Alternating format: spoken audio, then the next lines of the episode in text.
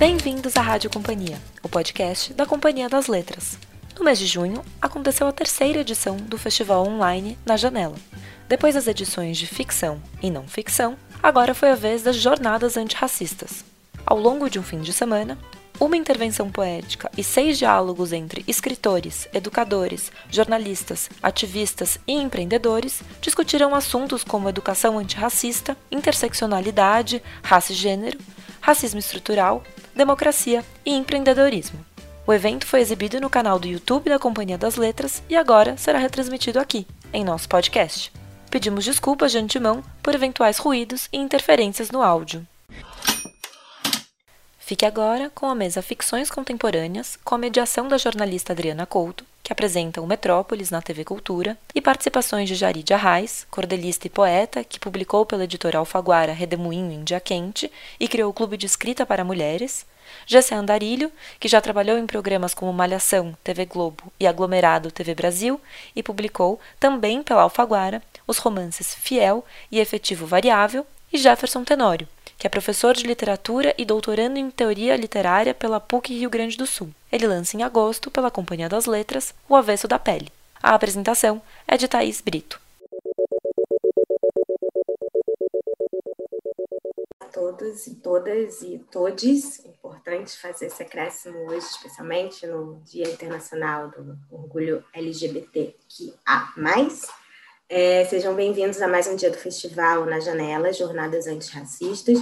Meu nome é Thaís, eu trabalho no Departamento de Comunicação da Companhia das Letras e estou aqui para apresentar essa primeira mesa de domingo, que se chama Ficções Contemporâneas. É, a gente vai contar com a presença de Jari de Arraes, Jefferson Tenório e Gessé Andarilho. É, ao contrário do que parece, não precisava ter um nome começado com J para participar dessa mesa, foi só uma coincidência. É, mas agradeço muito a presença dos três por terem aceitado o nosso convite. A gente está muito feliz de ter vocês. É, a conversa vai ser mediada pela Adriana Couto.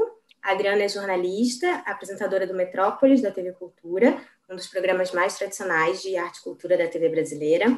É, ela também na TV Cultura já comandou a bancada de telejornais, fez parte da equipe do programa Faixa Sustentável e ela também já trabalhou cobrindo educação e cultura na Rádio CBN, na TV Sesc, no canal Futura. E é diretora de um curta documental chamado O Fervo. Obrigada também, Adriana, por ter aceitado o nosso convite. É isso, gente. Obrigada de novo, Jaride, Jefferson, Gessé e Adriana. E boa conversa para vocês. Obrigada, Thaís. Muito boa tarde a todos e a todas. É um prazer estar aqui conversando com esses nomes da literatura brasileira contemporânea que eu admiro tanto, nomes importantes para eu entender o lugar que eu estou hoje, o lugar que eu vivo, o país que eu, que eu vivo. E o país que eu vivo é complexo, o país que eu vivo tem desigualdades sociais gritantes, o país que eu vivo é racista, tem uma estrutura racista. É, o país que eu vivo é machista, mas o país que eu vivo também tem é, pessoas que precisam ter as histórias contadas, que podem ajudar a gente a compreender melhor a nossa realidade, e escritores que estão olhando para essas pessoas, que estão olhando para as complexidades brasileiras. Eu estou falando dos escritores dessa mesa. E essa aqui é a minha humilde opinião. E é importante tê-los hoje, nesse momento, é, no momento que a gente está aqui reservado, isolados, e quem pode, e nesse país brado, que é o Brasil, o racismo é, e a desigualdade social faz com que o nosso isolamento é, social seja também um privilégio. Estar tá em casa é um privilégio, não é todo mundo que pode estar. Tá. Então, estamos em casa e hoje vamos refletir sobre muitas questões, sobre escrever, sobre escrever, sobre si próprio, sobre a importância da literatura, e é isso, vamos apresentá-los, né? Se não fico aqui rasgando seda, tentando devagar sobre a realidade brasileira, eu tenho aqui pessoas que eu já tive o prazer de entrevistar, de ler, de sentar na mesa junto para discutir essas questões. Eu começo com a Jaride Arraes, essa cearense de Juazeiro do Norte, escritora, cordelista, poeta. Redemoinho em Dia Quente é o livro mais recente dela, ela é um livro de contos histórias de mulheres do Cariri que a gente conhece mais de perto. E ela também escreveu Heroínas Negras Brasileiras, Um Buraco com Meu Nome, Heroínas Negras Brasileiras. Vai ter novidades em breve, ela conta logo para gente. Ela está vivendo em São Paulo, aqui, onde eu também estou, e ela criou um clube de escrita para mulheres, além de continuar, é claro, o trabalho de cordelista, tem mais de 70 títulos publicados em literatura de cordel. Jaride, boa tarde. Boa tarde, meu amor. Feliz demais de ter você na mediação. Admiro muito você. Estou muito feliz. Hum, que bom. Vamos ao Jefferson Tenório. Jefferson Tenório, tudo bem?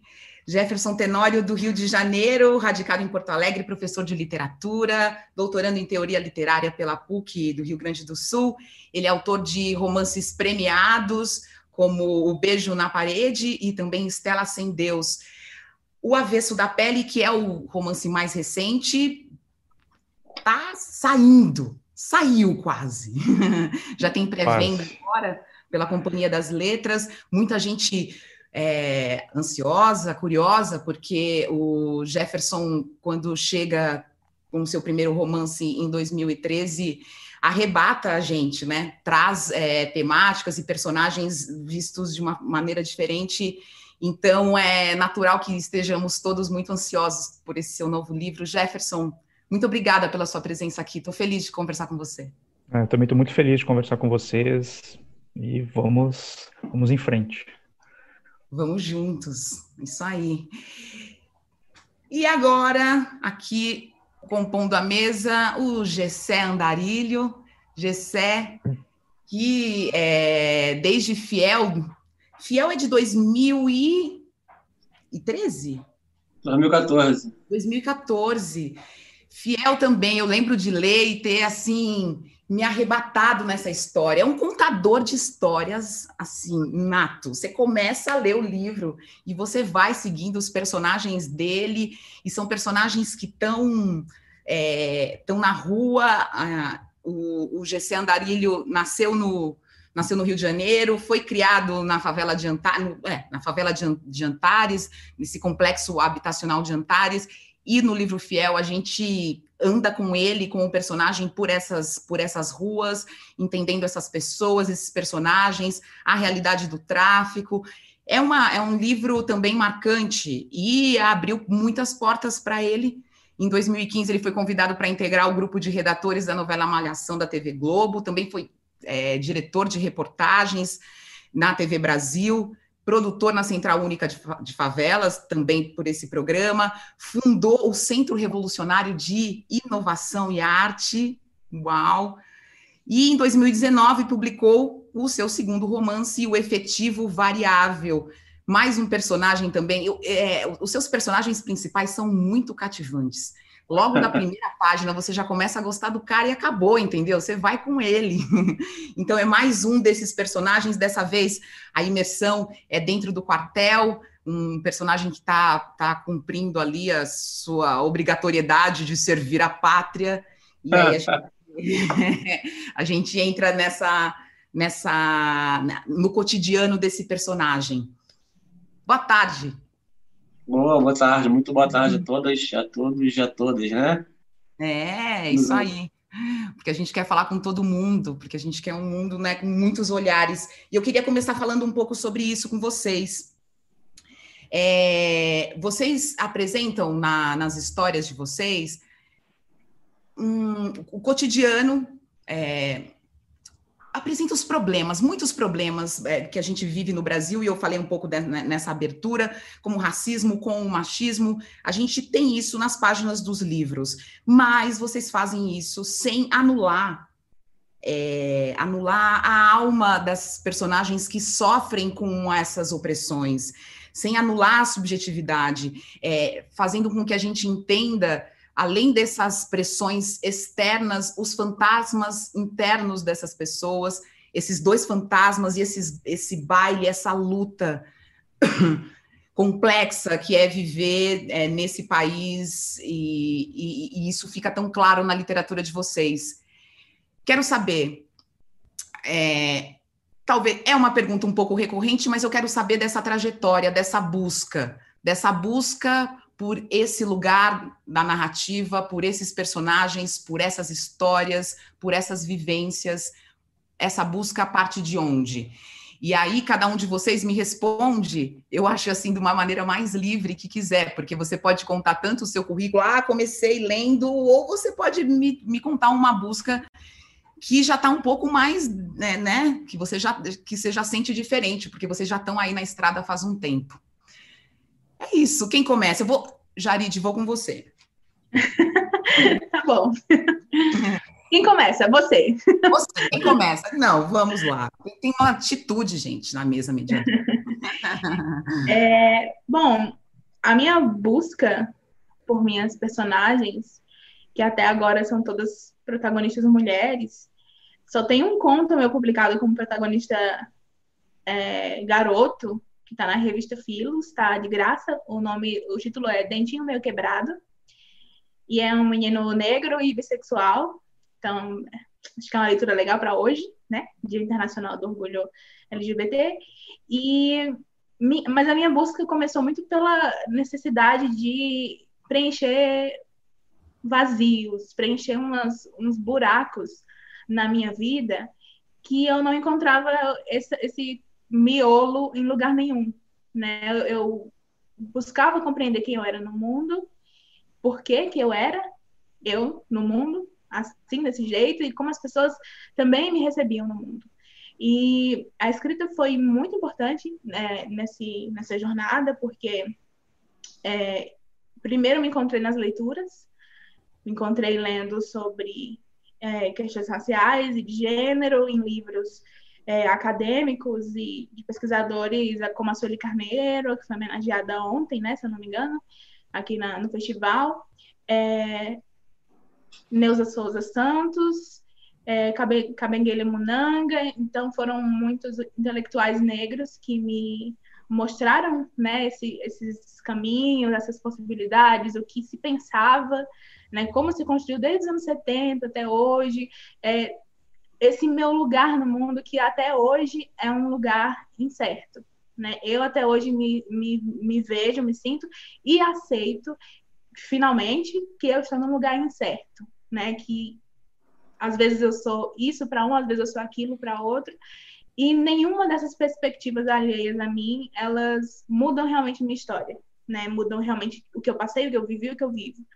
Então, quando você passa a compreender isso, que o outro ele não tem poder de mudar a sua vida, sua história, no, no sentido de não pode apagar, pegar uma borrachinha e apagar mesmo a realidade, a verdade, né?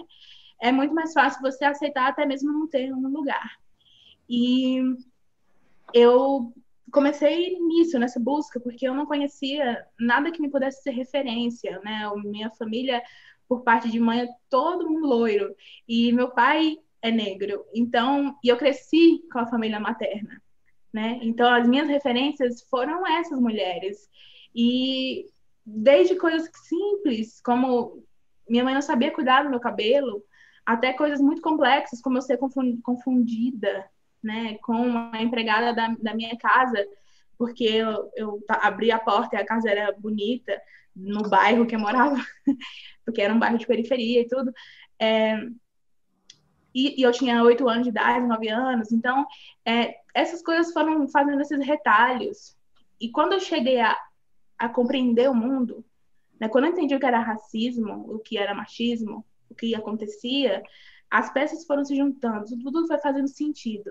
E eu senti falta dessas mulheres que não tiveram presença na minha vida. Né? E eu comecei a pesquisar sobre elas comecei a pesquisar mulheres que marcaram a história do Brasil, mulheres negras, que fizeram grandes feitos, que foram pioneiras, e isso foi realmente transformador para mim, para minha carreira como escritora. Né? Eu comecei publicando essas histórias em formato de cordel, foi daí que surgiu o livro Heroínas Negras Brasileiras, em 15 cordéis, e a partir daí eu nunca mais parei de escrever sobre mulheres negras e mulheres, né, no geral, porque é, eu sinto que essa é a minha eu não acredito em chamado, mas é o chamado que eu faço, né? Eu construo esse significado.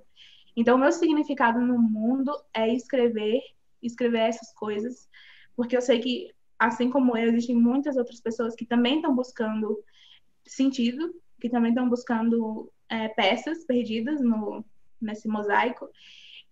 E acho que, que isso me faz muito feliz também, muito realizada. Né? Eu me sinto feliz de tratar a literatura como uma coisa coletiva, não uma coisa solitária. Eu não escrevo sozinha, eu não leio sozinha. É, as pessoas que me leem, elas não leem sozinhas.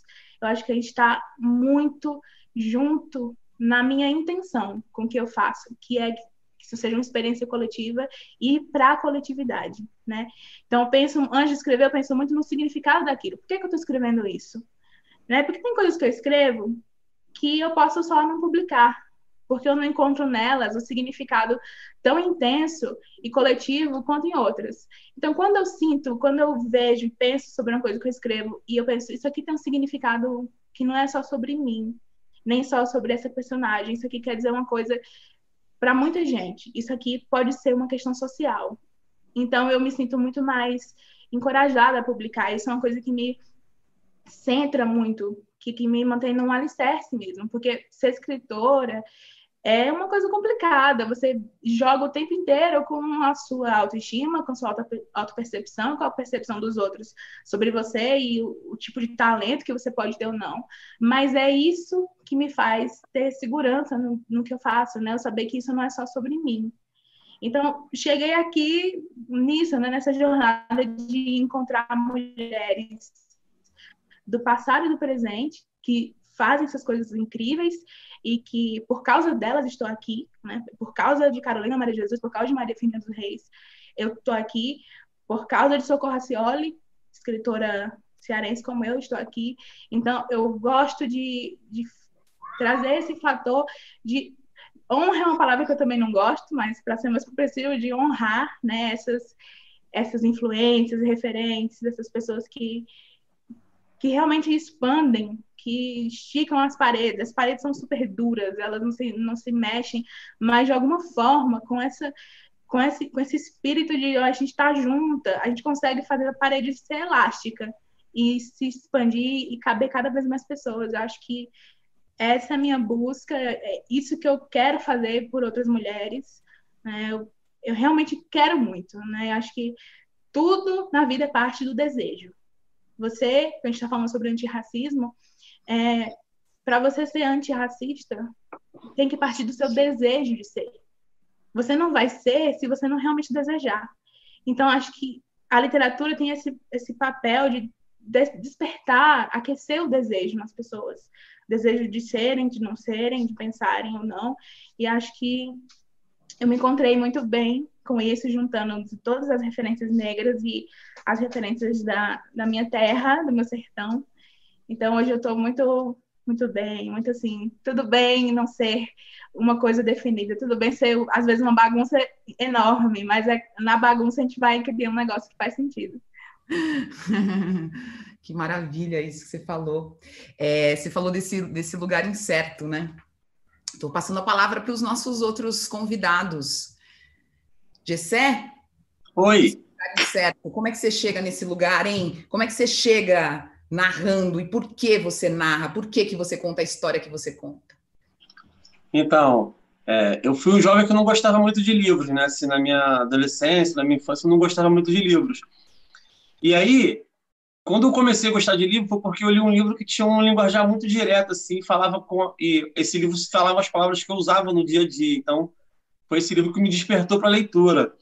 Então, quando eu estou escrevendo, quando eu estou pensando em personagem, eu penso em personagens que são bem comuns no meio de jovens que, assim como eu, também não gostava de livros, porque a minha escrita é intencional, né? O pessoal da editora já até brigou comigo, porque fala, ah, você fala que escreve para quem não gosta de ler. Fala, é, mas esse é o meu estilo. Quando eu estou escrevendo, eu penso em quem não gosta de ler, porque eu também não gostava de ler.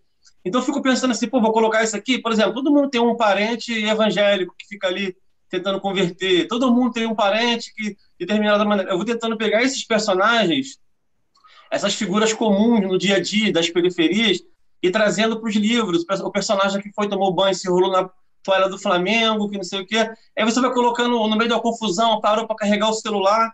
Quer dizer, a pessoa quando lê aquilo, ela fala: Caraca, isso aqui tem muito a ver comigo e tal. Então, vou pensando em personagens que estão aí no dia a dia e tem poucas representatividades na literatura. Eu fico pensando nisso, por exemplo, quando eu escrevi o Efetivo Variável, muita gente não sabe. Ah, um livro sobre o quartel. Não é um livro sobre o quartel, é sobre um jovem negro, pobre, favelado, que teve que servir o exército porque é o serviço militar obrigatório. E aí mostra todo o sistema do, de racismo que existe dentro do exército, que os oficiais, a maioria são brancos, e os praças, sargentos, cabos, soldados, a maioria são pretos, são pessoas pobres, que estão ali, que estão ralando pra caramba, e os jovens, por exemplo, favelados, a maioria deles que entram para o exército com 18 anos, que são crianças ainda, com 18 anos ainda não tem aquela, né, aquela, aquela formação ainda. E aí a pessoa sai de lá com 19 anos, só aprendeu a mexer em arma, e aí muitos deles acabam sendo aproveitados para as milícias ou para o tráfico. Então, assim, a região onde a história acontece, que é na zona oeste do Rio de Janeiro, é o local onde tem o maior número de batalhões do Exército, acho que do Brasil, porque tem Vila Militar, tem Bangu, Realengo, Padre Miguel, Santa Cruz, enfim, e se você for olhar, é onde está a maior, a maior milícia do, do Estado, ela fica nessa região. Porque tem muitos jovens que eles já acabam sendo seduzidos pela milícia ou pelo tráfico. Então, quando eu escrevo, eu quero fazer uma denúncia. Só que se eu escrever de uma, de uma forma de denúncia, as pessoas vão, ah, chato, tá de mimimi, que as pessoas falam que tudo é mimimi, né? Então, eu crio um personagem, né, bem comum na, na, na na periferia, boto ele como um, um protagonista para viver aquela história do quartel, aquele romance, aquela coisa de ter que aprender aquelas coisas, aquela hierarquia. Só que em, em volta disso, eu tô eu tô denunciando uma, um problema social, né? A mesma coisa que eu fiz com o Fiel. Quando se discutia a redução da maioridade penal, eu, eu, eu criei um personagem de 14 anos, criado na família tradicional brasileira, pai, mãe, ele evangélicos e tal, que aí os pais se param e ele começa a ser seduzido pelo crime. Então, é uma forma que eu encontro de trazer meus personagens de uma maneira bem real. Então, eu faço uma denúncia, por exemplo, quando eu lancei o efetivo variável em 2017, em 2018 teve ocupação é, militar aqui no Rio de Janeiro. Então, estava é, fazendo raio-x do Exército no ano que estava tendo uma intervenção militar no Rio de Janeiro. Então, assim, eu tento pegar um, uma coisa importante no cenário uma, da conjuntura atual do, do país ou da minha cidade e faça uma literatura ali com personagens reais, porque jamais você vai ver um livro sobre exército pela perspectiva de um recruta. Porque as pessoas falam, elas vão falar sempre do oficial, a pessoa vai falar do crime, vai falar do chefe da, da, do tráfico, nunca vai falar do menino que é só o fiel, que ajuda ali. Então eu tento é, mostrar personagens que na minha cabeça nenhuma outra pessoa iria, mostrar. Se for contar uma história, por exemplo, do, da presidência, eu não vou falar do presidente, eu vou falar, sei lá, do garçom, do motorista que estava ali vivendo aquilo, aquilo tudo ali. Porque eu ficava vendo aqueles filmes do Rambo, tinha um cara que levava um soco na cara e morria. Ficava pensando, pô, a história desse cara aí, como é que será que era? Tipo, Pablo Escobar, pô, como é que será a história desse, desse cara que tomou só um, um tiro e morreu? Então, eu tento contar essas histórias, meus personagens, porque creio eu que é, as pessoas que também que não gostam de ler que são de periferia, tem mais relação com esse cara que tomou um tiro e morreu, porque a gente está morrendo o tempo inteiro, tá ligado? A gente não é patrão, a gente não tem cargo de liderança. Até se você for parar para ver os chefes do crime, da milícia, do tráfico, a maioria deles são até brancos, tá ligado? Então, assim, em onde a gente se vê? Infelizmente, é sempre aqui né, nos cargos subalternos, nas coisas, porque tem aquela questão da representatividade, né? O menino adolescente que tem, sei lá, 14 anos, que não despontou pro futebol, porque para ele referência de ter dinheiro na vida é ser jogador de futebol, aí ele não tem talento pro samba, então ele não vai virar sambista, então ele não vai ser bem sucedido. E aí, sabe? E aí ele não sabe cantar um rap, não sabe fazer um rap, ele vai pensar, pô, vou fazer o quê? E ele olha ao, ao redor dele e ele vê a galera sempre em, em trabalho de limpeza, trabalho de obra, trabalho sempre aqui embaixo. Então falta referência para para gente de ver e falar, porra, ali é um médico preto, caramba, um escritor preto. Pô, aquele cara ali é escritor, Jefferson Tenório, aquele maluco ali é pretinho. Porque a gente não sabia, tá ligado? Que Machado de Assis era um maluco preto, tá ligado? Isso não foi passado pra gente. Quando a gente na escola, que a professora mandava ler Machado de Assis, porra, era um cara branco barbudão, tá ligado? É uma outra realidade que falava um linguajar de outro planeta, pô. Eu nunca vi um tá ligado em Machado de Assis, tá ligado? Então, assim, isso me afastava da literatura. Então, eu tento colocar, tá ligado, tanto nos meus personagens, quanto na minha própria fala, assim, nas palestras que eu faço em escolas, em eventos, eu tento mostrar que para você ser um autor, para ser uma autora, não precisa falar diferente, não precisa andar diferente, pode ser quem você é e contar as histórias do lugar onde você vive, do, do jeito que você vê. Então, eu penso nisso tanto para meus personagens quanto para o meu estilo de vida, tá ligado? É, claro, gente. Tem outras narrativas. Ser escritor não é só escrever sobre a dor de ser escritor. É. Gente, adoro literatura e leio isso também, mas é, né? Expandir. Você está me falando aí, Gessé, e aí eu estou lembrando do, do livro do Jefferson, o novo livro que está em pré-venda, vai sair mas aí jornalista recebe antes, vem fazer essa mesa recebe antes, e aí você está falando aí, e eu lembrei exatamente de uma cena do livro que o professor, aí Jefferson, você vai me você me ajuda, porque aí você vê até onde pode contar, né? Que tem essa história também que às vezes Sim. a gente atrapalha.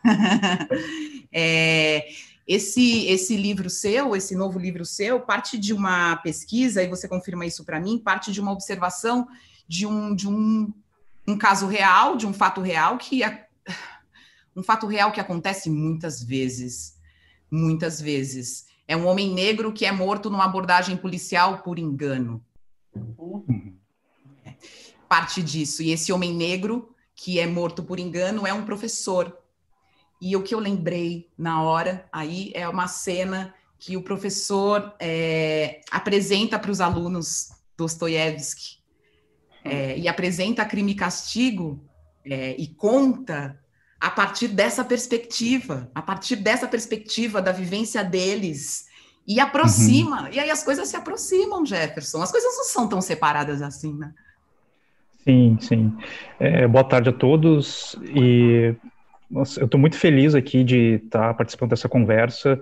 E eu quero dizer para o GCE que, te ouvindo falar, eu quase vou, é, vou trazer meu carioquês de novo aqui. porque eu sou Puxa. carioca, mas eu tô aqui já há algum tempo, né? E aí sempre quando eu ouço alguém, algum carioca falar, já a língua já começa a mudar um pouco, daqui a pouco eu solto uns S's aí. Né? E feliz também de estar aqui com a Jarid, né? Em 2018, acho que foi a última vez que a gente se viu, né, pessoalmente, naquele aquele evento muito bonito com a Conceição Evaristo, né? Mais de mil pessoas naquele naquele auditório e foi muito muito tocante, muito bonito, né? O que, que aconteceu naquela noite. E muito feliz também de estar com a Adriana, que eu sou super fã, né? É, não perco um Metrópolis. que bom. Estou muito feliz, assim, de que você esteja aqui mediando, né? E, assim, é, sobre, acho que a, a, a, pergunta que tu fez né, no início, né, da busca desses personagens, é, eu quero dizer que o, o, meu letramento racial e estético, ele não começa exatamente nos livros, né? Mas ele começa nas letras de rap, de hip hop, né? Então, então, meu letramento, na verdade, ele começou com os Racionais MCs, né? Eu cheguei a ter um, um grupo de hip hop é, e foi a partir daí que eu comecei a, a gostar de, de, fazer letras, né? Fazer poesia, mas não deu muito certo, ainda bem, né? Porque para o bem da, da cultura brasileira, as minhas letras como rapper não davam muito davam muito conta do que eu queria fazer, né? E aí depois eu acabei migrando para a literatura mesmo, né? A literatura propriamente dita. E não que as letras do, do, dos Racionais não sejam literatura, mas é, eu vi que o meu, meu caminho era, era, um outro, um outro caminho, que era o caminho da escrita de, de narrativa longa. É, mas até chegar a esse ponto, demorou bastante, assim, né, porque eu fui conhecer, eu primeiro conheci os clássicos, né, Shakespeare, Cervantes, Dostoiévski, e só depois que eu saí da, da escola, é, quando eu entrei na, na, faculdade, é que me apresentaram autores negros que eu não sabia que era. Né? Então, como o Gessé disse, né? depois é que a gente vai descobrir que o Machado de Assis era negro, que o Lima, Barre, que o Lima Barreto era negro. Né? Então, tem todo esse letramento racial depois né, do, desse letramento é, estético. E, e a minha busca tem a ver com que a Adriana falou no início, né, de, de nós aqui é, preservarmos é, essa questão da subjetividade dos personagens, né, que para mim isso é muito importante. É, nos três livros que eu escrevi até agora, eu sempre tive essa preocupação de produzir narradores que pudessem pegar o leitor pela mão e apresentar dois mundos para ele. Um mundo exterior, racializado, é, que cotidianamente, sistematicamente reduz as pessoas negras à cor da pele. Existe esse mundo. Mas existe um outro mundo, que é o mundo interior, que é um mundo que o Estado e nem a polícia vão ter acesso, porque é um mundo íntimo, particular, subjetivo, é um mundo é, intimista, e é esse mundo que me interessa. Então, por isso essa minha preocupação e a preocupação da Jarid, do Gessé, de mostrar esses, mostrar esses problemas que existem, né, esses problemas raciais que existem, mas sem perder a subjetividade desses personagens, né?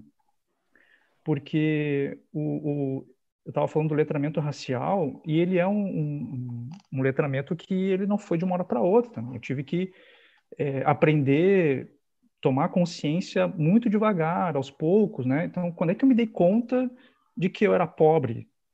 Por que, que eu sou pobre? Por que, que eu sou abordado pela polícia tantas vezes? Então, isso demora até se dar conta. E eu quis trazer justamente esse material né, biográfico e tentar colocar, então, é, é, nos livros que eu, que eu produzi.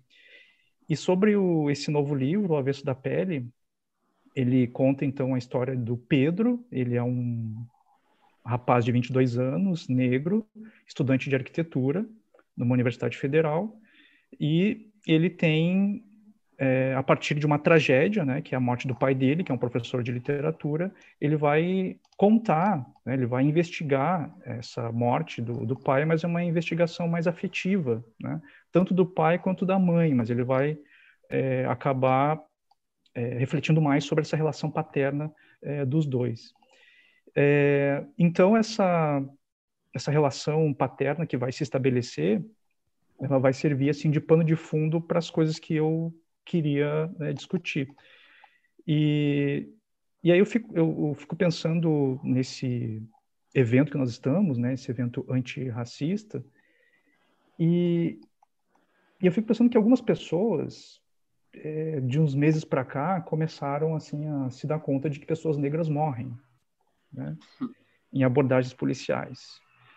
Isso é bom, né, mas por outro lado me deixa assustado, porque a impressão que eu tenho é que essas pessoas não são antirracistas, mas elas são pós-racistas, porque o anti pressupõe medidas de prevenção metodológicas, que elas sejam sistemáticas. E esse pós é só quando acontece uma tragédia. E minha pergunta é: quantas pessoas negras ainda vão precisar morrer para que as pessoas sejam de fato antirracistas? Então, o avesso da pele, ele faz essa reflexão. Ele nasce, o romance, ele nasce a partir de uma, de uma abordagem policial que eu sofri, a 14ª abordagem policial que eu sofri, na frente de casa, esperando para ir trabalhar, e aí sou abordado por dois policiais militares que perguntam o que, que eu estou fazendo ali. E aí pedem minha documentação, e aí a gente já tem todo aquele, aquele procedimento que as pessoas negras é, já sabem, né? Não reagir. É, e aí, então, depois que eles foram embora, um deles ainda me disse boa noite, um bom dia super irônico. E aí, depois disso, eu pensei, eu preciso escrever sobre isso, porque há muitas formas de reagir. E a minha forma de reagir é pela palavra, é pela literatura. E aí foi isso que eu fiz. A partir então desse acontecimento, eu pensei: e se eu tivesse morrido naquela abordagem? O que, teria acontecido? Se eu tivesse reagido? E se eu tivesse feito alguma coisa? E a partir daquele momento, eu pensei, eu preciso escrever essa história, eu preciso fabular sobre isso, porque era a única forma que eu tive para lidar com isso. Porque imaginem passar por uma vida inteira sendo abordado pela polícia. Né? Isso é o espaço público, ele não é um espaço para pessoas negras. Ou seja, uma pessoa, o corpo negro num, num espaço público, ele é sempre um corpo em risco ele é sempre um, um corpo que ele está próximo da morte. Então, é, essa foi a, a, minha preocupação de fazer um personagem que revelasse ou mostrasse para esse leitor que ainda não sabe que pessoas negras morrem é, em, abordagens é, em abordagens policiais e que essa pessoa tinha uma vida, é uma vida íntima, subjetiva, com as suas contradições. Então, foi essa a intenção que eu tive ao fazer esse romance. Muito bem. a gente tem muita gente acompanhando a gente é, pelo YouTube, muitos comentários, e mas eu queria que as pessoas fizessem perguntas. Se vocês quiserem fazer perguntas também para os nossos convidados, vocês podem fazer e a gente vai encaminhando aqui para eles. É, eu queria ainda falar dessas de, essas pessoas, esses personagens me interessam.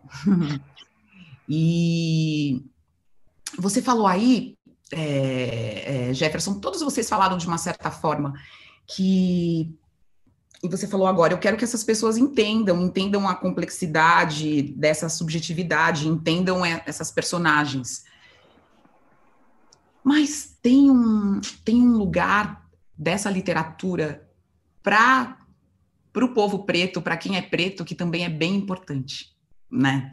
Não acho que a gente tem que separar, mas eu, eu queria que vocês falassem sobre isso é, sobre o papel dessa literatura para a vivência dessas pessoas, né? Para minha vivência, de você ver ali algo sendo escrito, se isso é importante para vocês. E aí eu já também já vou eu, vou, eu vou fazer aqui umas perguntas maiores para a gente ir conversando. E eu também me interesso muito por essa questão da família que está também presente na, na, literatura de vocês. Essa, esse, esse lugar da, da família como esse lugar estruturante, e de você entender qual é o papel dessa, dessa, família dentro dessa, dentro dessa lógica louca que quem é negro no Brasil tem que viver, né?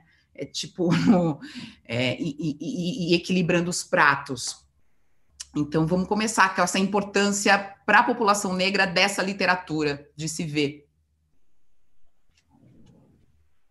Jarid? Ah, tudo bem, vai, vai, né? vai estar tudo bem. É, tudo bem, a gente é. vai.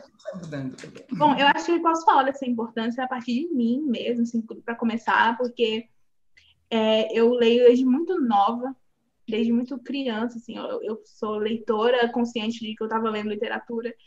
É, comecei pela poesia, e acho que quem me acompanha já sabe que eu contei isso mil vezes, que eu sou, que eu me formei com os poetas é, como Drummond, Ferreira Goulart, Lemis, Augusto dos Anjos, que, que são poetas incríveis, meus favoritos. É, e eu demorei muito tempo até descobrir um livro escrito por mulher negra. Eu tinha 19 anos quando eu descobri Conceição Evaristo. Então, é, eu acho que essa experiência ela é muito. É, não sei, é uma coisa incrível, porque por muito tempo eu amei a literatura e eu escrevia e escondia, e eu não pensava assim que escrever para mim era uma coisa possível, além do meu íntimo e secreto. E a Conceição foi quem me mostrou que eu podia sim escrever, que a minha voz na literatura era possível. Eu podia querer ser escritora, porque eu não me sentia nem no lugar de desejar ser, né? Então, foi a Conceição com as personagens dela com a história dela e com as outras pessoas que ela trouxe para mim, de escritoras negras, Esmeralda Ribeiro, a Miriam Alves, elas apresentaram para mim o que eu tinha dentro de mim e que eu não conseguia articular como desejo, que eu queria ser escritora. Então, foi por isso que isso que aconteceu, né? Então a Conceição e essas e a Esmeralda e a Miriam e a Toni Morrison, a Alice Walker, elas são responsáveis pelo fato de eu ter desejado ser escritora e mais tarde ter sido, de fato, né, ter me tornado escritora, porque elas me mostraram pessoas reais na minha vida, né? Porque eu ler alguns romances ou que são de outros que se passam em outros países ou que se passam no Sudeste, é, eu não via ninguém que se parecesse com ninguém que eu conhecia, né? Nem comigo, nem com ninguém que eu conhecia. Nenhum cenário que se parecesse com o cenário que eu conhecia nenhum vocabulário que parecesse com o vocabulário que eu conhecia, como o, o Jessé falou.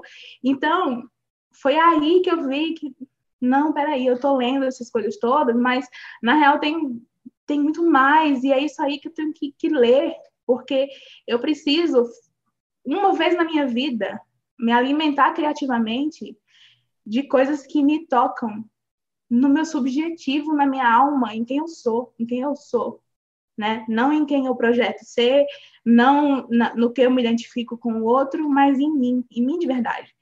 Então, foi essa a importância, né? E eu, por isso eu assumi essa espécie de missão de escrever personagens mulheres, negras, diversas, porque eu acho que nada mais justo do que trazer uma realidade que é tão realidade quanto as outras que eu li nos livros, né? Eu, quando eu escrevi o Redemoinho Dia Quente, é, eu fiz, como o Jessé disse, eu trouxe o vocabulário do meu sertão pro, pro, pro livro, então os personagens falam com, o nosso, com nossas palavras, é, com nossas gírias, que eu não acho nem que é gíria, é, é nosso vocabulário mesmo, é nosso português lá no, no Cariri. E, e eu fiz isso porque eu acho que a estética das palavras do sertão caririense, elas são palavras muito bonitas e que elas são muito complexas e profundas. E elas não querem dizer só uma coisa, né? Quando eu falo um molesta, eu não quero dizer molestia, que é, que é a palavra correta, né? Escrito corretamente. Eu não quero nem isso que eu quero dizer. É um negócio muito mais complexo e que depende de quando eu falo e sobre o quê. E eu achei que isso tinha que estar na literatura brasileira, né? Eu, eu nunca li algo assim. Muito provável que exista, porque eu não li todos os livros do Brasil, mas como eu não li, eu fiz algo que eu não li, que eu nunca li. Então eu me eu escrevo isso, né, seguindo os conselhos da da da Toni da Toni Morrison. E aí eu criei esses personagens e eu até peço para os leitores, se quando lerem um Redemoinho de Dia Quente, toda personagem que não tiver é, descrita caracter, as características físicas dela, que você saiba que ela é negra. Porque, é, na verdade, é isso. Ela é negra, ela está nesse lugar também de parda, de miscigenada, de dessa coisa que é muito comum no Cariri, que as pessoas elas não são brancas, mas essas pessoas que não são brancas, elas isso se transforma no branco do Cariri, né? Porque é, não é negro, não é não é o imaginário do sertão do Ceará encara como negro, né? Isso aí é uma discussão super complexa sobre racismo e identidade racial e percepção racial, mas imaginem minhas personagens negras, imaginem minhas personagens com cabelo crespo, imaginem minhas personagens com os traços que automaticamente, geralmente, a gente não imagina. E eu, eu mesma faço isso. É uma coisa tão aprofundada na nossa leitura, assim, no que a gente é. Eu li uma vez um livro de um amigo que tinha um cientista. E esse cientista, eu imaginei ele o tempo inteiro branco de óculos. Quando ela falou, num, em algum momento no meio do livro, que ela faz uma referência à cor da pele dele, de uma forma muito poética, que não é comparando com chocolate, ela. Eu parei e pensei, porra, Jarid, o que, que é isso na sua cabeça? Como é que você fez isso? Você passa o tempo inteiro falando sobre isso e você mesmo imaginou ele branco automaticamente porque ele é cientista. Então, eu coloco muito os personagens com em algum momento eu cito o cabelo, alguma coisa assim, para a pessoa se. Vamos para a realidade aqui do sertão, mas também é por, as, as que não são citadas, imagine assim, porque é isso que eu quero, é isso que eu estou fazendo. Né? Olha, olha a população do sertão do Ceará como ela, como ela é. Essas pessoas estão no meu livro, não só no, no vocabulário, mas na aparência física. Isso é muito importante na literatura, né? Como a gente enxerga a gente se enxerga de duas formas quando a gente encontra personagens parecidos, parecidos conosco é, e escritores parecidos conosco. Uma, a gente, se, a gente se enxerga como possíveis protagonistas de história que fazem coisas que importam e a gente se enxerga como possíveis criadores e narradores da história, o que também é um, é um poder que foi tomado né, da população negra brasileira desde os 500 anos do, do Brasil, né, desde os 1500. Então, esse é o poder. Você se vê como personagem, como transformador, como herói, como agente numa história que é digna de ser contada e também como aquela pessoa que vai contar, que vai escrever, né? Eu acho que que eu, o tempo todo eu tô pensando nisso. E ao contrário do que eu já recebi perguntas se não era um, se não era um pouco um fardo isso, né, o total oposto de um fardo. É uma, é uma sensação muito boa de fazer algo que, que é realizado em você, que te completa, né, porque significa algo para os outros.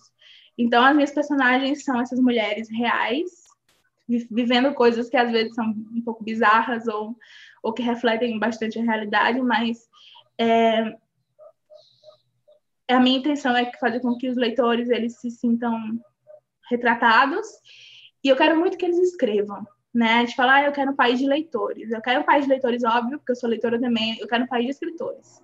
Imagina como seria criativa a literatura brasileira se as pessoas de todas as regiões e vocabulários diferentes estivessem contando histórias, né? Isso é uma coisa que me anima e emociona muito imaginar. Claro. Quem vai agora nessa? O, é, Gessé, é, você falou um pouco dessa história já de se ver, né? A Jarid estava falando e eu fiquei pensando muito no que você já tinha falado. E então eu vou aprofundar um pouco aqui com você a questão do, das suas personagens, dos seus personagens, os dois personagens principais são meninos, são é, meninos nesse, nesse momento aí de transição, transições diferentes, né? Um tem 14 e o outro já já está no, no, no, exército. Ah. Mas já, já é, eles estão nesse momento de formação, nesse momento de formação da, de quem eles são, da personalidade. É um momento muito, são momentos cruciais, né? E, e, nesses momentos cruciais tem essa presença dessa família. Você retratou a família de várias formas, mas a gente vê ali essa família é, sem a presença do pai, né? Esse, e, e a presença e, é, e essa maternidade é, guerreira, essa maternidade de leoa. Eu queria que você falasse um pouco sobre isso, sobre esses personagens e sobre é, essa, essa família na, na vida deles. Então, é, o andarilho não vem à toa, né? eu circulo muito, eu ando muito pelas favelas do Rio, então já trabalhei em vários projetos sociais, até mesmo com a CUFA, então é o que a gente vê, cara, a maioria das favelas são as mães que seguram as famílias, né? As famílias que têm um pai presente, muitas delas os pais são presentes no sentido só de morar junto, só que não são presentes no dia a dia, né? estão sempre nos bares, na, enfim, nas esquinas, e quem segura o rojão mesmo são as mães, né? Então, eu também tive uma mãe guerreira, e foi uma forma de homenagear mesmo as mulheres, assim, porque como meus dois primeiros livros, né, eles são contados a partir da perspectiva do, do menino, do homem, falei, pô, tem que dar uma moral, tem que dar uma... Né, já que eu quero mostrar a realidade, eu vou mostrar a realidade da mãe da favela, que é isso aí, mãe guerreira, tá ligado? Então, eu sempre procuro dar essa força, assim, na, na mulher. Por exemplo, no efetivo variável, é, tem gente que acha assim, ah, pô, mas o ah, machista, não sei o que, o cara, a mulher, a mulher, que ele fala que a mulher é desequilibrada, não sei o quê. Mas é o cara que está narrando, é o adolescente que está narrando do exército, não é que ela seja. Quando ele fala ah, que aquela mulher, que ela fez isso, que ela é maluca.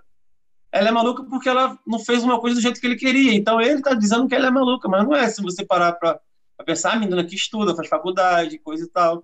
Então, assim, eu penso muito nessa questão, né, de como as mulheres estão representadas, né? muitas das vezes no homem, que tem aquela coisa de falar, ah, eu peguei, fiz, fiz aquilo, não sei o quê, e na maioria das vezes nem é essa parada, tá ligado? Então, assim, da Jéssica, por exemplo, o livro, ele mostra uma, como é que se diz?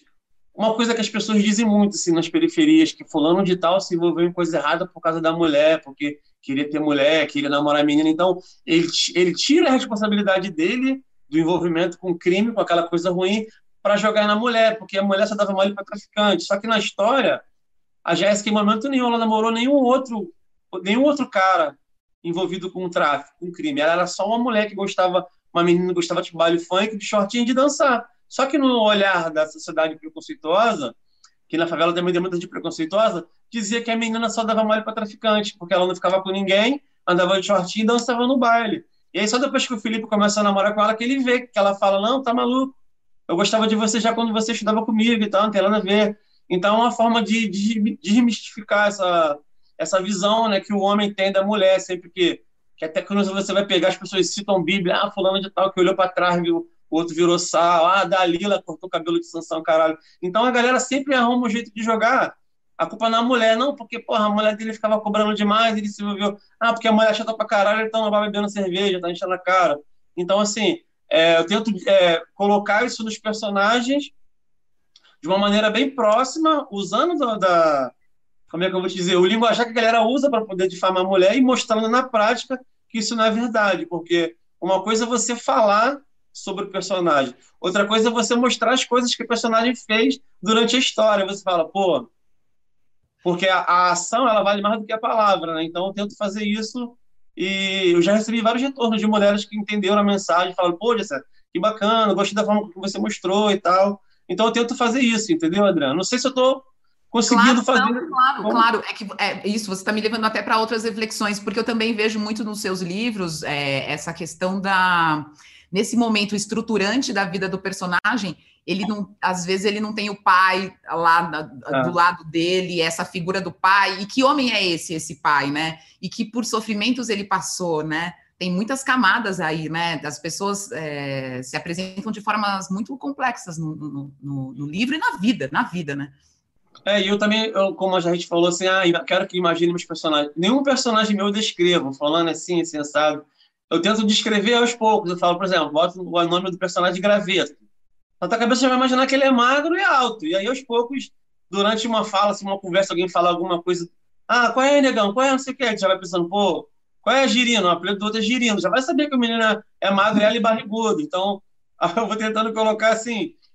Porque, Adriana, tem uma coisa muito louca. Uma vez eu falei que eu estava conversando numa parada, numa palestra, eu falei que eu participei de uma reunião que tinha, assim, as pessoas é, com alta periculosidade, os bandidos mais sinistros do Brasil. Quando eu falo isso, você imagina o quê?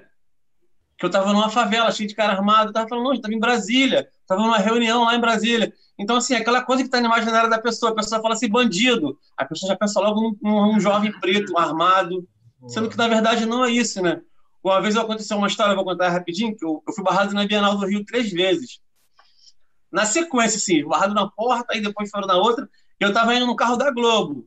É quando eu estava subindo, no, subindo no, na escada para a parte dos autores, aí a garota me puxou pela camisa, ah, pensando que vai aonde?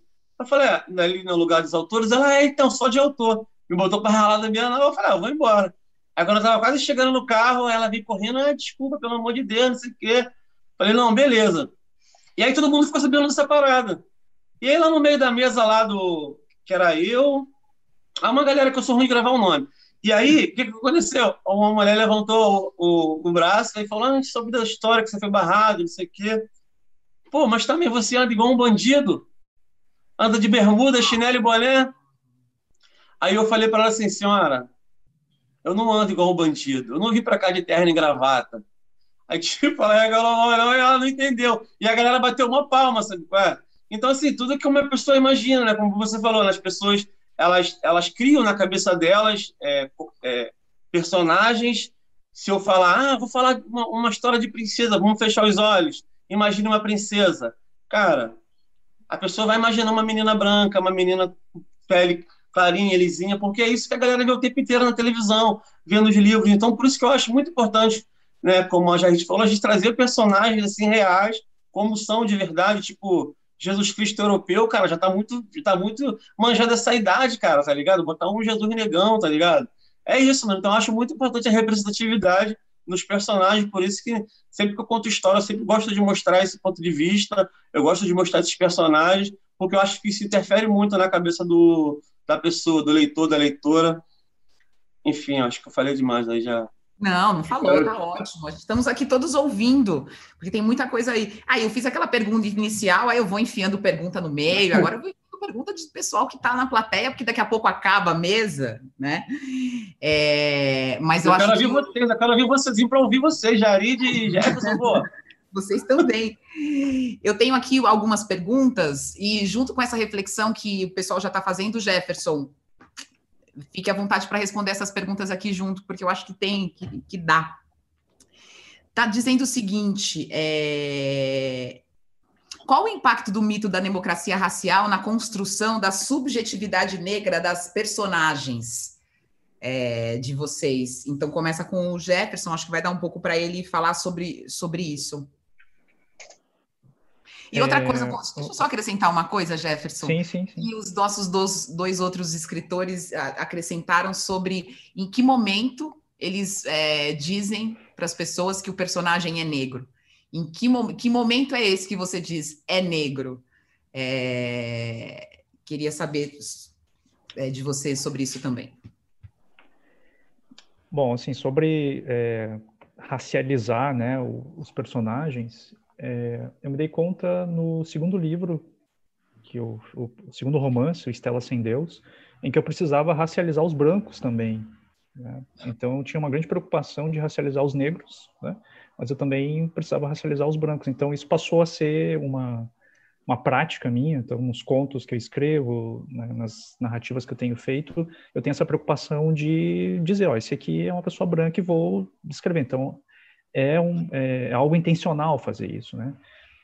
E, e sobre a democracia racial e de como isso acontece com a subjetividade, né, no, dos personagens, eu penso o seguinte: o primeiro que o, o, o racismo ele não passa pelo afeto, né? É, pelo contrário, ele passa pela indiferença. Ele é a normalidade da indiferença. Ele é a normalidade da dor, de, da, da dor do outro. E, aliás, é, eu li esses dias um, um texto da Jarid, o último, acho, do Diário de Isolamento. Um texto muito forte, muito impactante, é, que falava justamente sobre essa normalização da dor do outro. Né? Aliás, tem aqueles dois poemas também que tu, que tu colocou, que são muito fortes né, nesse sentido. E eu acho que a literatura, ela acaba desnaturalizando isso. Ela torna aquilo que parece ser natural para as pessoas e ela mostra que não é natural. Então, que as pessoas colocam para debaixo do tapete, a literatura joga no meio da sala e mostra, é isso aqui. Então, esse mito da democracia racial, ele acaba refletindo nessas personagens, mostrando justamente o contrário. Mostrando que o, há uma espécie de delay teórico sobre o racismo aqui no Brasil, e eu não estou falando dos negros, eu estou falando dos brancos, que ainda tem uma grande preocupação de saber se eu devo te chamar de negro ou de preto. A gente está em outra se vocês não sabem, não é a gente que vai ter que explicar isso para vocês. Se vocês querem saber, leiam a Jaride, leiam o Gessé, leiam as heroínas negras, leiam a Estela, leiam a Vesta Pele. Agora, o que, que vocês vão fazer com isso, daí já é uma outra história. Né?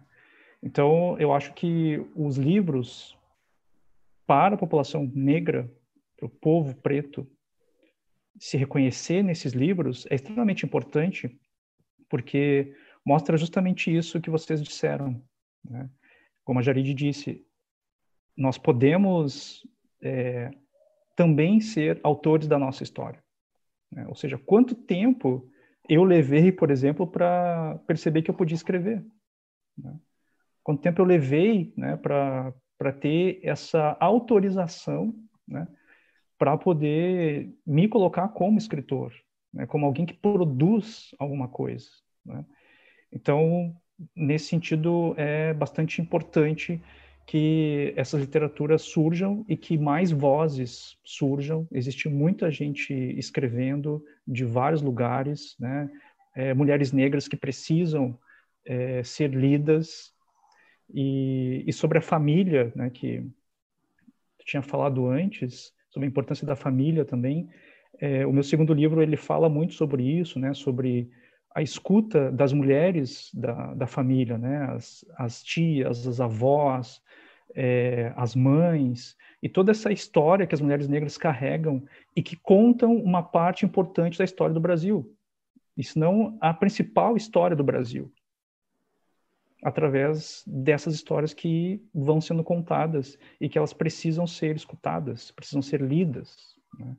Então, nesse sentido, é muito importante que a gente é, continue fazendo esse tipo, esse tipo de evento para que as pessoas conheçam e, a partir daí, comecem a ser, de fato, antirracistas. Né? Claro. Eu fico sempre pensando, é, é, depois dos incidentes nos Estados Unidos, muitas é, jornadas, é, muitas, muitos eventos anti, antirracistas foram começaram a ser programados, o que é muito bom, né? As pessoas precisam pensar, mas é, estamos em um deles agora também, e estamos aqui. Isso já é um compromisso de que a gente acha que essa essa essa discussão é necessária, mas é, de repente as pessoas estão começando a dizer que ah, vocês estão fazendo literatura antirracista. Não existe isso, minha gente. As pessoas estão. Não existe. É. Elas estão escrevendo desde sempre, e não faz dois meses. Mas é bom que a gente consiga avançar, entender, entender essas narrativas. Até porque lá. se a gente faz uma, uma narrativa que seja antirracista, ela vai ser tudo, menos antirracista, né? Porque a literatura, ela o que pressupõe antes é o, o, o, trabalho estético, é o trabalho com a linguagem, né, é o trabalho com as metáforas. É isso que faz com que ela. Agora, os desdobramentos disso, aí sim ela pode ter um, um caráter é, antirracista. Mas a, o trabalho estético ele é anterior à, à questão política. Né? É. E nesse momento é, é, importante que as pessoas reconheçam Exato, essa questão. É. Reconheçam, porque senão, novamente, é, os artistas, escritores, intelectuais negros vão ser colocados em um lugar ali, Exatamente. a serviço. Né? Não, ninguém está a serviço. Vamos lá, temos mais questões aqui. É, os textos da Jarid, do Jefferson, e eu vou aqui acrescentar às vezes do Gessé também, é, são de histórias tristes. E aí ela faz assim, eu não sei muito bem como formular a pergunta, mas é esse efeito da dor no leitor, talvez ela queira assim, ai, por que essas histórias tristes? Por que essas histórias tristes? Vai ser eu de novo? Ai, é até bom começar a rir, gente. Porque, porque essas histórias tristes e dou risada aqui, assim, minha gente, às vezes a gente, tipo, é um pouco, na, é um desabafo, né? É um desabafo. Olha, Por que as histórias tristes aqui?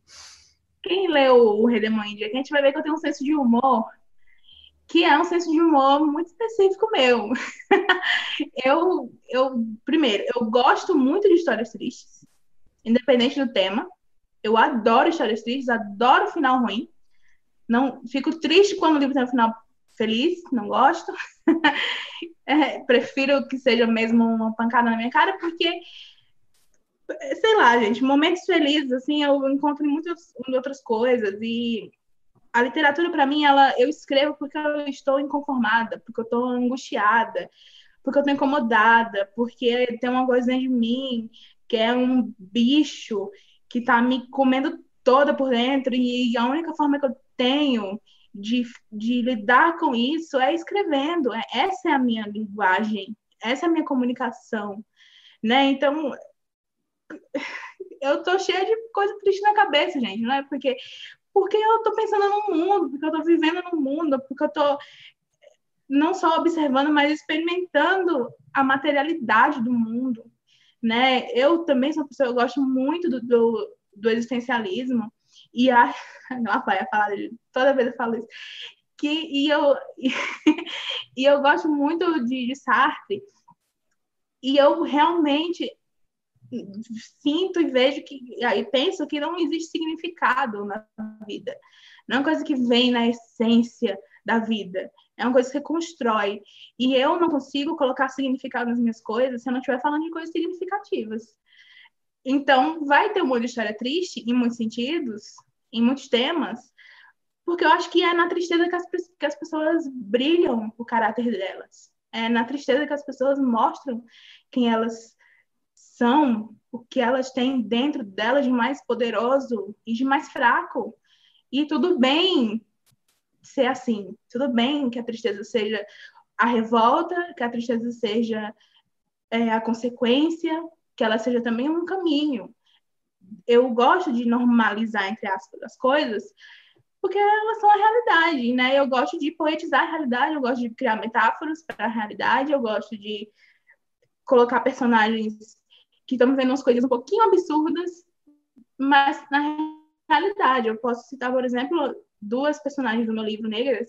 Uma que é lavadeira, que o maior sonho da vida dela é ter uma caixa de 5 mil litros, uma caixa d'água de 5 mil litros, para que ela trabalhe melhor. E a filha dela trabalha como faxineira no motel.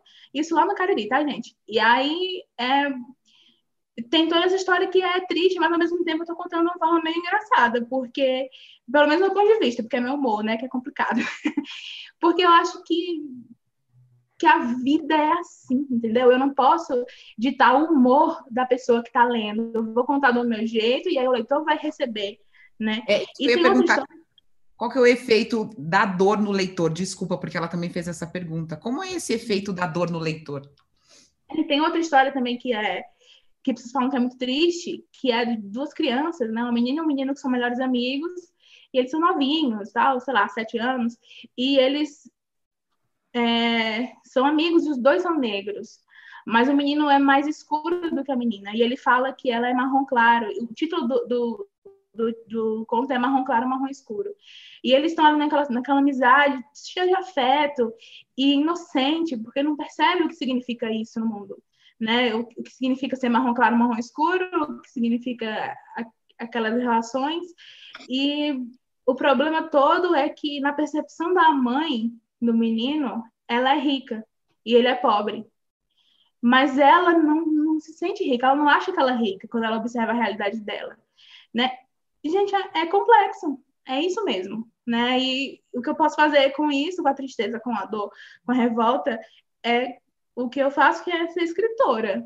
E então eu crio essas coisas aí, eu invento umas metáforas aí, eu invento um jeito de escrever, que eu acho que combina com a voz de cada personagem. É você honesto, eu penso muito na forma que a pessoa vai falar, que o personagem vai falar, porque eu acho que isso importa. Eu me importo muito com a estética das coisas. Como o Jefferson falou, eu sou escritora, né? E acho nada mais justo do que eu escreva personagens negros do sertão, assim como um escritor do Sudeste escreve personagens sudestinos do, da Zona Oeste. Cada um vai fazer o que quer, né?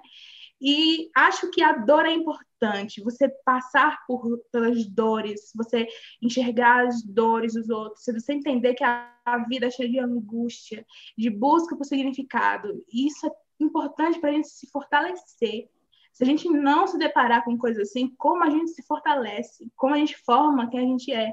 Eu realmente penso isso. É, eu também gosto, né, como escolha estética mesmo, e acho que os leitores eles é, podem encarar isso como uma oportunidade mesmo, é uma oportunidade talvez de conhecer uma realidade que não é como a minha, é uma oportunidade de me identificar com uma pessoa que eu nunca pensei que eu fosse me identificar. Eu falo muito, eu vou já acabar, gente, eu prometo. eu falo muito sobre minha experiência com, com O Senhor dos Anéis, que é um, um, uma saga, uma trilogia de livros, que é muito de filme também, que eu me identifiquei por muito tempo com um personagem que é um elfo, além de homem, né, não é homem, né, é elfo. É, além de ser um elfo do sexo masculino, ele é um elfo, gente. O que, que eu tenho a ver com elfo? Nada. Mas eu me identificava com ele imensamente. Então, o que que impede de um leitor? O que, que impede um leitor de, da zona oeste de São Paulo, é, paulistano, se identificar com a minha personagem é, transexual do meu livro Redemoindia Kate do Sertão dos Cariri, que sonha em conhecer o Silvio Santos? Nada impede, porque o que a gente tem em comum é a humanidade. São sentimentos, são as buscas é, por significado, as buscas por dar sentido e costurar o sofrimento. O sofrimento é realidade. Se a gente ignora o sofrimento, a gente adoece. A gente precisa sofrer o sofrimento. Né? Aqui nesse, nessa live eu me emocionei várias vezes com, a, com, a, com as falas do, do Jessé e do, do Jefferson. E eu preciso passar por isso. Eu preciso ouvir isso e sofrer isso e eu vou conseguir transformar isso numa coisa melhor, que não vai ser só sobre mim. Né? É assim que eu me, me vejo como escritora. Então, gente, desculpa se vocês acharem minhas histórias muito tristes, não, não são tão tristes assim, tem um engraçado ali no meio da. Mas é, é, é um modo de ver o mundo. É. Gessé também não foge das sombras dos personagens também, não, né, Gessé? Não, então, eu gosto de brincar com, a, com o sentimento dos leitores, assim, de várias maneiras, né? Eu, eu, gosto, assim, quando eu estou lendo e vejo alguém lendo um livro no trem, as caras que as pessoas estão fazendo quando estou lendo o livro, tipo, sabe, ou, ou rindo pra caralho, ou, ou, ou, triste. Então eu tento, eu tento brincar com, com o humor durante o livro, né? Porque eu acho que só rir também não é legal, só chorar eu também acho, eu acho que não é legal. Eu gosto de brincar com esses sentimentos, né? Então, eu fico pensando na reação da pessoa que vai estar lendo ali. Fala, pô, vou colocar isso aqui. Tipo, eu puxo o humor do nada ali para jogar no personagem, porque eu acho que essa variação de humor faz com que a pessoa fique mais tempo lendo. Porque o maior desafio, enquanto eu estou escrevendo, é imaginar que a pessoa não vai largar o livro por causa de outra coisa. Porque hoje em dia, o que mais tem é coisa para poder tirar o livro da nossa mão, né? Que são as músicas, Spotify, Netflix e tal. Então, como eu escrevo, a maioria das vezes eu escrevo na rua, no trem, no, no ônibus, quando eu estou escrevendo em casa, eu ligo uma série na TV aqui da Netflix que eu esteja assistindo, deixo a série rolando e fico escrevendo aqui, ou no celular, no computador, aqui no colo. Ah, se se eu parar para olhar para a série, uhum. é, se eu parar para olhar, eu falo, pô, ali tá melhor, então eu paro de escrever. Então, assim, eu penso nisso, na, na atenção do leitor, da leitora, e penso na variação de humor o tempo inteiro, porque eu, eu gosto de ver as pessoas lendo assim. Porque quando eu estou num lugar, no trem ou na rua e vejo alguém lendo um livro e a pessoa está assim, tipo, o bicho fala, pô, quero ler esse livro, pô. Deve ser muito bom. Então, assim, eu acho que é isso, né? É mostrar o nosso universo, a nossa realidade, o que a gente quer mostrar, variando o humor. Eu gosto muito disso. Eu faço chorar também, sabe, né, Adriano? Eu, faço eu sei chorar. que você faz chorar. E, tipo assim, eu ia dizer assim, você tá falando isso aí, mas assim, fiel, final triste pra caramba, a gente chora pra caramba. Você... Mas durante Mas eu acho que é isso também, é navegar pelas sombras também, né, Jefferson? É preciso navegar pelas sombras, não? Sim, e eu acrescentaria mais uma coisa além da, da dor, da tristeza, também o ressentimento. Mas não o ressentimento das pessoas, mas um ressentimento da vida. Ou seja, a gente escreve para discordar das coisas que acontecem na vida. Né? E discordar disso pressupõe falar dessas coisas dolorosas, né? essas coisas difíceis, tristes.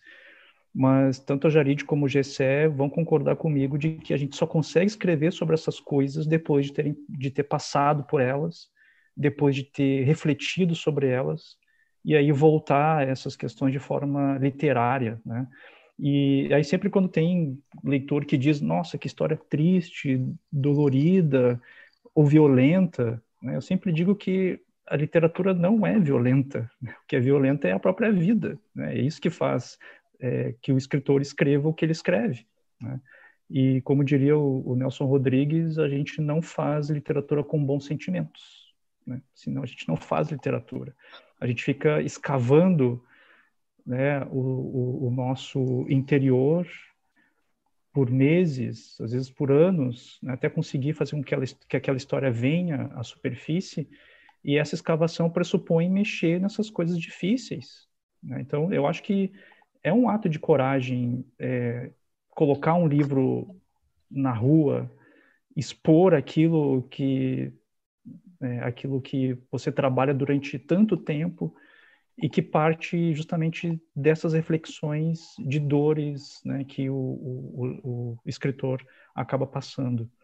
E, e, eu acho que se a literatura tem algum, alguma função, né, se ela tiver alguma função, eu acho que ela tem a função de fazer com que nós percebamos os outros, que a gente consiga perceber que existe uma outra existência que é diferente da nossa.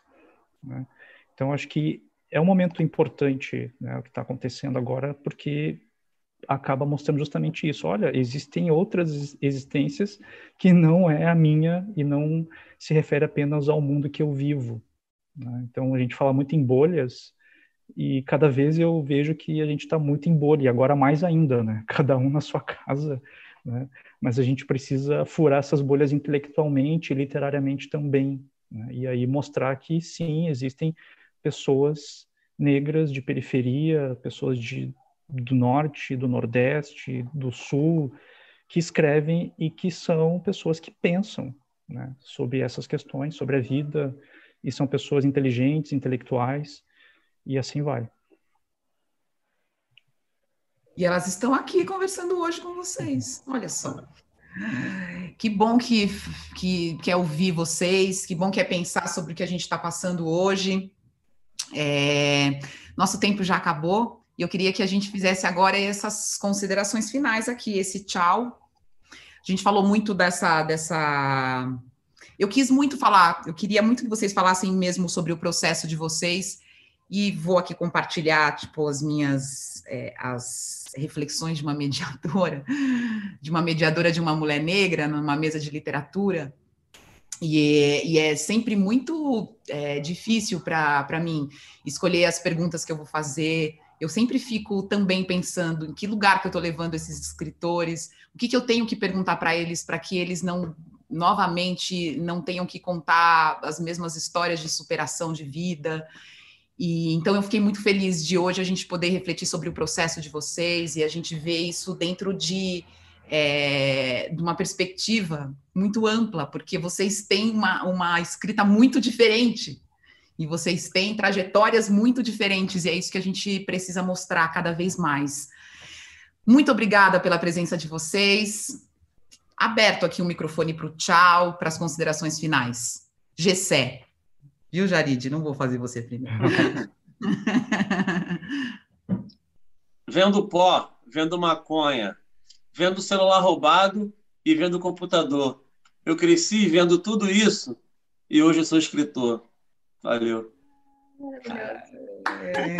Gessé, que prazer, prazer falar com um escritor, com um artista como você. Jarid? É, para quem está perguntando, sei que estão, vi. Heroínas Negras Brasileiras e 15 Cordéis está temporariamente esgotado. Vai ser uma nova edição pela Companhia das Letras. Em breve, esperamos que aí, muito em breve, em julho agosto, vamos lutar para isso acontecer.